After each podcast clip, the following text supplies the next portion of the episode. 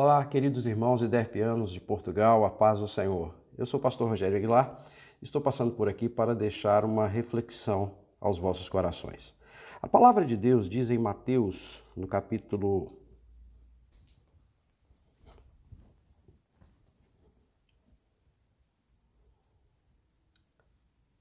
Olá, queridos irmãos e derpianos de Portugal, a paz do Senhor. Eu sou o pastor Rogério Aguilar e estou passando por aqui para deixar uma reflexão para os vossos corações. Em Marcos, no capítulo 4, dos versículos 35 a 41, a palavra de Deus nos diz assim: Naquele dia, ao anoitecer, disse ele aos seus discípulos: Vamos atravessar para o outro lado. Deixando a multidão, eles o levaram no barco, assim como estava, outros barcos também o acompanhavam. Levantou-se um forte vendaval e as ondas se lançavam sobre o barco, de forma que este foi se enchendo de água. Jesus estava na polpa, dormindo com a cabeça sobre um travesseiro. Os discípulos o acordaram e clamaram: Mestre, não te importa que morramos? Ele se levantou, repreendeu o vento e disse ao mar: Aquiete-se, acalme-se. O vento se aquietou e fez-se completa bonança. Então perguntou aos seus discípulos: Por que vocês estão com tanto medo? Ainda não têm fé? Eles estavam apavorados e perguntavam uns aos outros: Quem é este que até o vento e o mar lhes obedecem?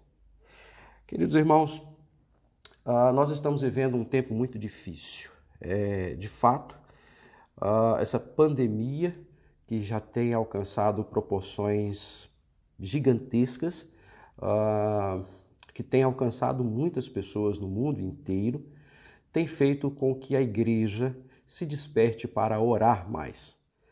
E o que eu quero falar com você nesse dia é exatamente sobre isso, sobre a fé a fé em tempos de crise.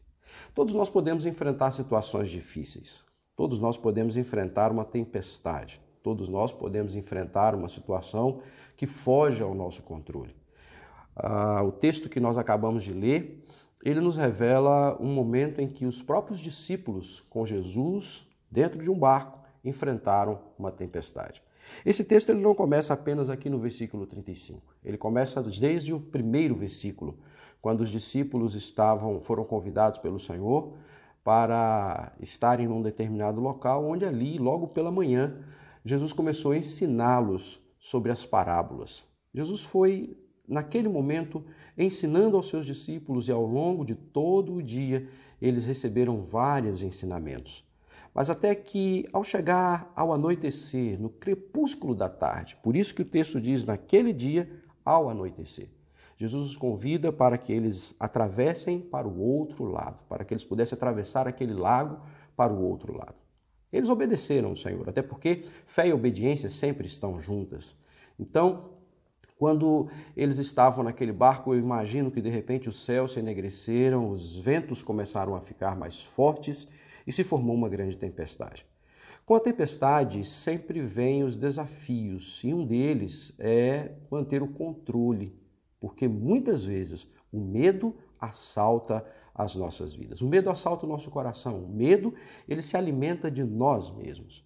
E é nesse momento que vêm os testes que vão provar a nossa fé. Por isso nós precisamos entender que a fé ela não nos coloca em distinção da dinâmica do universo.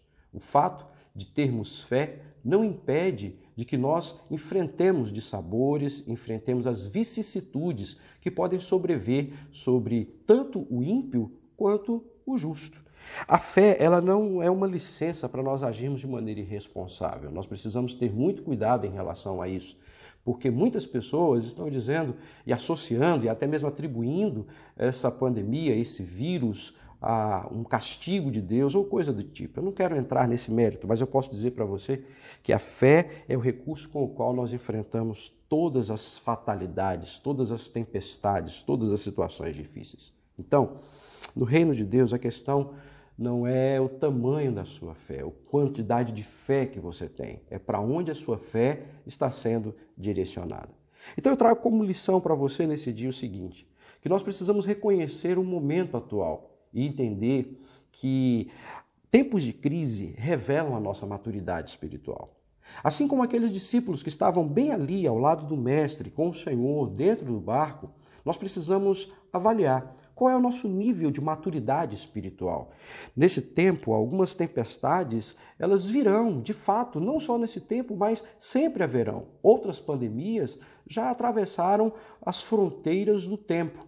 E eu posso te dizer com muita certeza, nós estamos aqui. É possível vencer as tempestades. Então, muitas tempestades, elas acontecem exatamente para nos provar, para nos testar.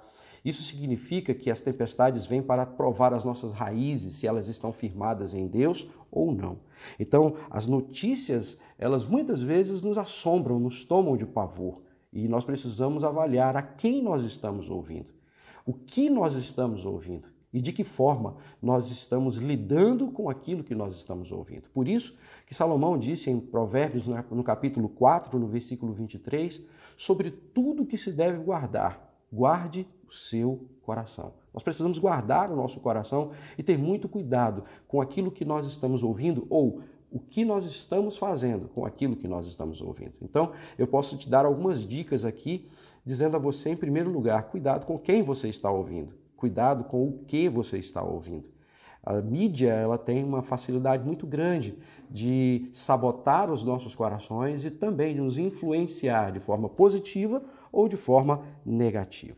Então, espalhe notícias boas, compartilhe notícias que vão levar as pessoas a se aproximarem de Deus. Esse é um tempo de revelarmos exatamente quem nós somos. Em tempo de crise, nós precisamos ter cautela e ser pacientes.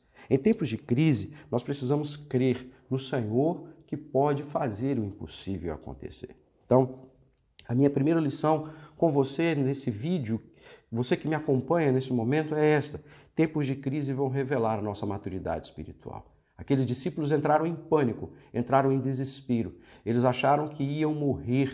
Eles chegaram ao ponto de dizer: O Senhor não está vendo que nós vamos morrer? E Jesus estava bem ali. Então, antes que o medo da morte apanhe o seu coração, lembre-se que existe um Deus que está aí, bem pertinho de você. Por isso, nos momentos de tempestade, nós devemos sim recorrer a Ele. Ainda que pareça que Ele esteja em silêncio, que Ele esteja distante, que Ele esteja dormindo, como Jesus estava dormindo na polpa daquele barco, reclinado com a sua cabeça num travesseiro. Tempos de crise nos deixam grandes lições. Nós temos muitas lições a aprender. Quantos de nós não já enfrentamos situações que foram pedagógicas para as nossas vidas, que nos ensinaram muito, que após aquela crise, após aquela tempestade, nós saímos mais fortalecidos dela.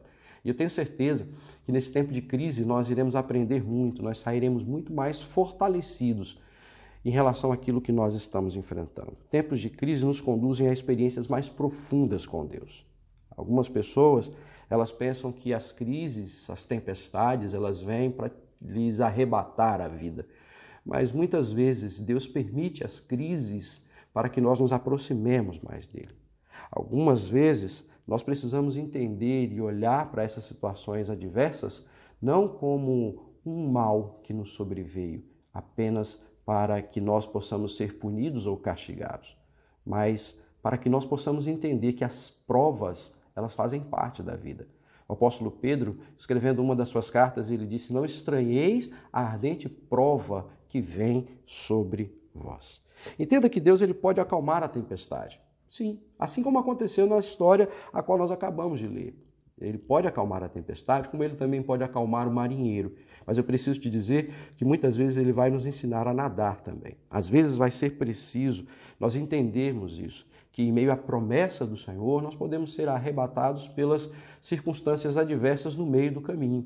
Jesus tinha uma palavra empenhada, tinha uma promessa para os seus discípulos. Ele disse: Passemos para o outro lado. Se Jesus disse que era do outro lado que eles iriam chegar, sim, de fato, eles chegariam do outro lado. Então é muito importante nós entendermos isso. As tempestades, elas podem ser fortes, elas podem trazer destruição, mas Jesus ele continua no controle. E por último, eu quero dizer a você que tempos de crise nos aproximam de Deus. Tempos de crise nos fazem orar mais. Tempos de crise exigem de nós uma dependência maior de Deus. Sim, uma dependência de Deus. Eu tenho observado que muitas pessoas elas estão firmadas, como eu já disse, nas notícias, no noticiário, nas pesquisas, que são importantes. Nada contra isso, eles são, eles são relevantes e são necessários. Mas muitas pessoas estão apenas firmadas naquilo que alguém diz que o pico da, uh, desse mal vai alcançar proporções inimagináveis.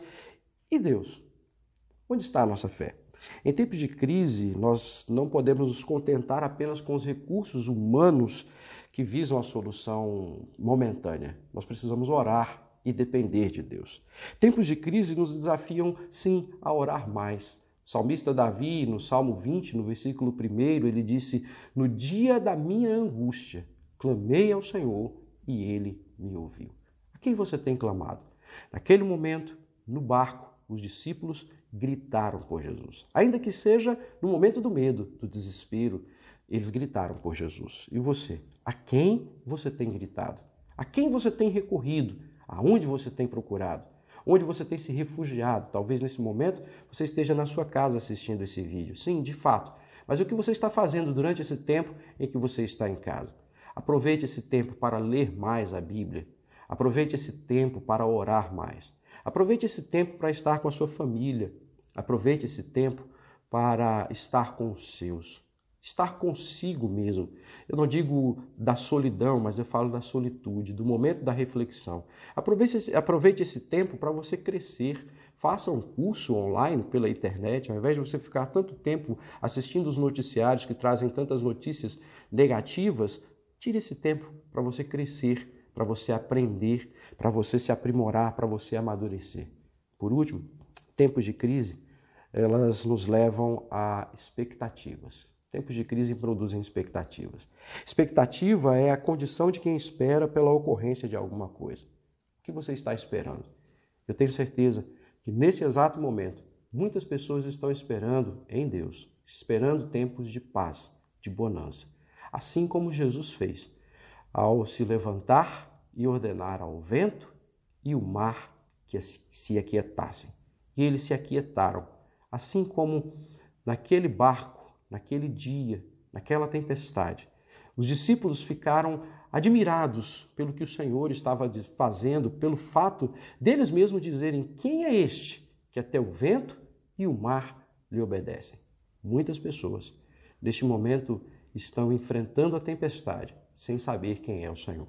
E eu posso te dizer que Ele é o Deus que tem o controle do céu, da terra e do mar. Os ventos, as tempestades, o coronavírus, o Covid-19, eles têm que se submeter ao Deus que pode todas as coisas. A nossa fé não anula a prevenção. A nossa fé não anula os cuidados que são necessários. Sim, estarmos reclusos, estarmos em casa, estarmos neste momento uh, vivendo debaixo de orientações de pessoas que são profissionais da área da saúde. Mas nós também não podemos deixar de recorrer ao Deus que pode todas as coisas, que pode fazer o impossível acontecer. No meio da tempestade, nós podemos ouvir sim a voz de Deus. Nós não estamos imunes a tempestades, mas temos como conviver com ela e podemos atravessar até chegarmos do outro lado. Eu quero encerrar lembrando de Mateus capítulo 7, versículos 24 a 29. Certa feita, quando Jesus ensinava no Sermão do Monte, no finalzinho do Sermão do Monte, ele usa uma parábola para ensinar aos seus discípulos. E ali ele fala exatamente de duas casas, uma que estava edificada sobre a rocha e outra edificada sobre a areia. A palavra de Deus nos diz que Jesus queria mostrar a diferença entre o prudente e o insensato. Prudente foi aquele que edificou a sua casa sobre a rocha. O insensato edificou a sua casa sobre a areia. Você sabe que a rocha é uma estrutura sólida, firme, e que ela consegue sobressair e subsistir aos ventos fortes e às tempestades. Sim, foi o que aconteceu. Jesus disse que transbordaram os rios, sopraram os ventos, deram com ímpeto contra aquela casa e ela não caiu. Mas a casa que estava edificada sobre a areia, ela caiu e grande foi a sua ruína. A minha pergunta para você é: onde você está edificando a sua casa. Que a sua fé leve você a edificar a sua fé sobre a rocha que é Cristo. Deus te abençoe, fiquem todos com Deus Que a paz do Senhor possa invadir o seu coração.